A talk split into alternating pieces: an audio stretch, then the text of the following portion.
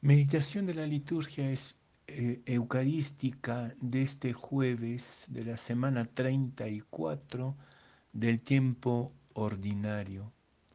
La primera lectura es del libro del Apocalipsis, capítulo 18, versículos 1 y 2, 21 a 23 y capítulo 19, versículos 1 a 3 y 9a.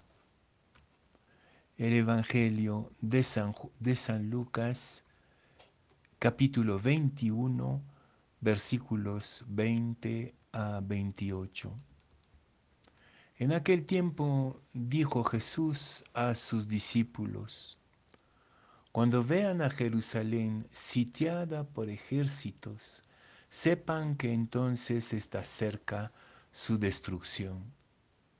Entonces los que estén en Judea, que huyan a los montes, los que estén en medio de Jerusalén, que se alejen, los que estén en los campos, que no entren en ella, porque estos son días de venganza para que se cumpla todo lo que está escrito. Ay de las que estén encintas o criando en aquellos días porque habrá una gran calamidad en esta tierra y un castigo para este pueblo. Caerán a filo de espada, los llevarán cautivos a todas las naciones, y Jerusalén será pisoteada por gentiles, hasta que alcancen su plenitud los tiempos de los gentiles.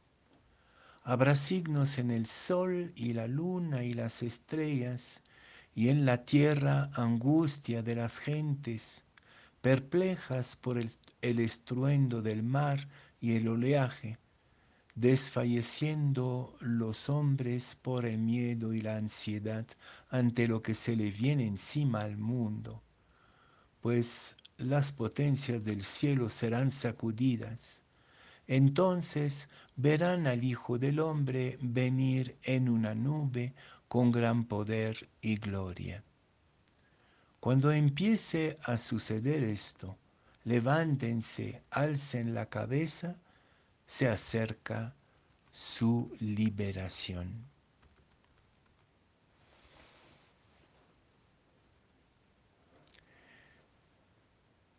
En estos últimos días del tiempo litúrgico estamos abrumados por textos eh, apocalípticos llenos de símbolos, de imagen magníficas, pero también muy complicado, muy difíciles de interpretar. Hoy día se nos presentan el fin de dos ciudades importantes, Babilonia, que en el Apocalipsis de Juan es la imagen simbólica de Roma, del imperio romano, y en el Evangelio la ciudad de Jerusalén, un imperio político, Babilonia, Roma, y un centro espiritual y religioso fundamental de la humanidad, Jerusalén. ¿Será que estos dos textos apocalípticos bien terribles nos anuncian algo futuro o más bien estarían describiendo una realidad permanente que nos toca interpretar. Los especialistas saben que el Evangelio de Lucas probablemente fue redactado en los alrededores de la toma de Jerusalén por Tito, el emperador romano, que destruyó definitivamente el templo y la ciudad.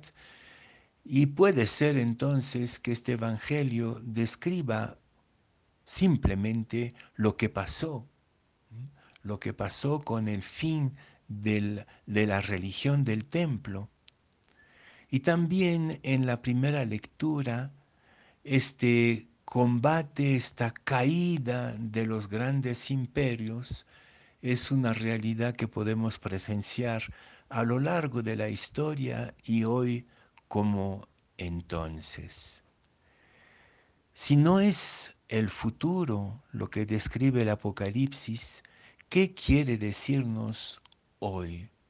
Porque de verdad estamos en un tiempo apocalíptico donde nos parece que todas las referencias políticas y religiosas, espirituales, se están cayendo estrepitosamente.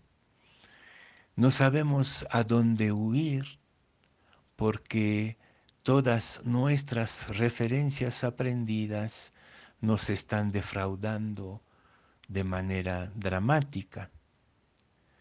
Pero el Evangelio nos da la clave. Ante esta situación apocalíptica de nuestro mundo, es el momento de levantarnos, de levantar la cabeza, porque nuestra liberación está cerca.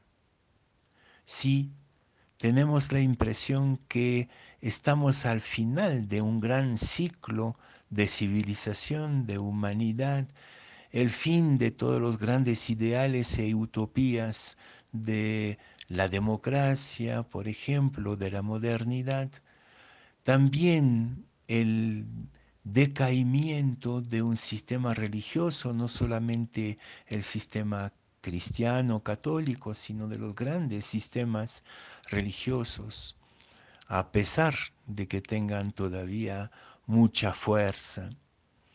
¿Qué es la, qué es la lección para nosotros? Levanten la cabeza, pónganse de pie.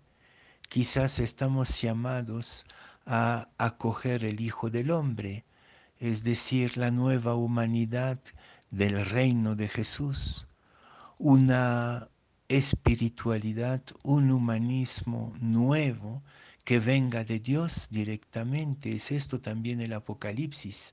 Es como que la, tierra está en un desastre total y el cielo se va a abrir para inaugurar una nueva creación, un nuevo mundo. Quizás esto les parezca utópico y sin embargo es nuestra fe. ¿Dónde empieza este reino nuevo, esta nueva creación, esta nueva humanidad? ¿Quién es este Hijo del Hombre? Quizás seamos cada uno y cada una de nosotros en este proceso de interiorización de nuestra fe, de profundización de nuestro amor a la humanidad y a la creación. Es el tiempo de la liberación de todos los sistemas y de poner en marcha la creatividad del Espíritu en medio de nosotros.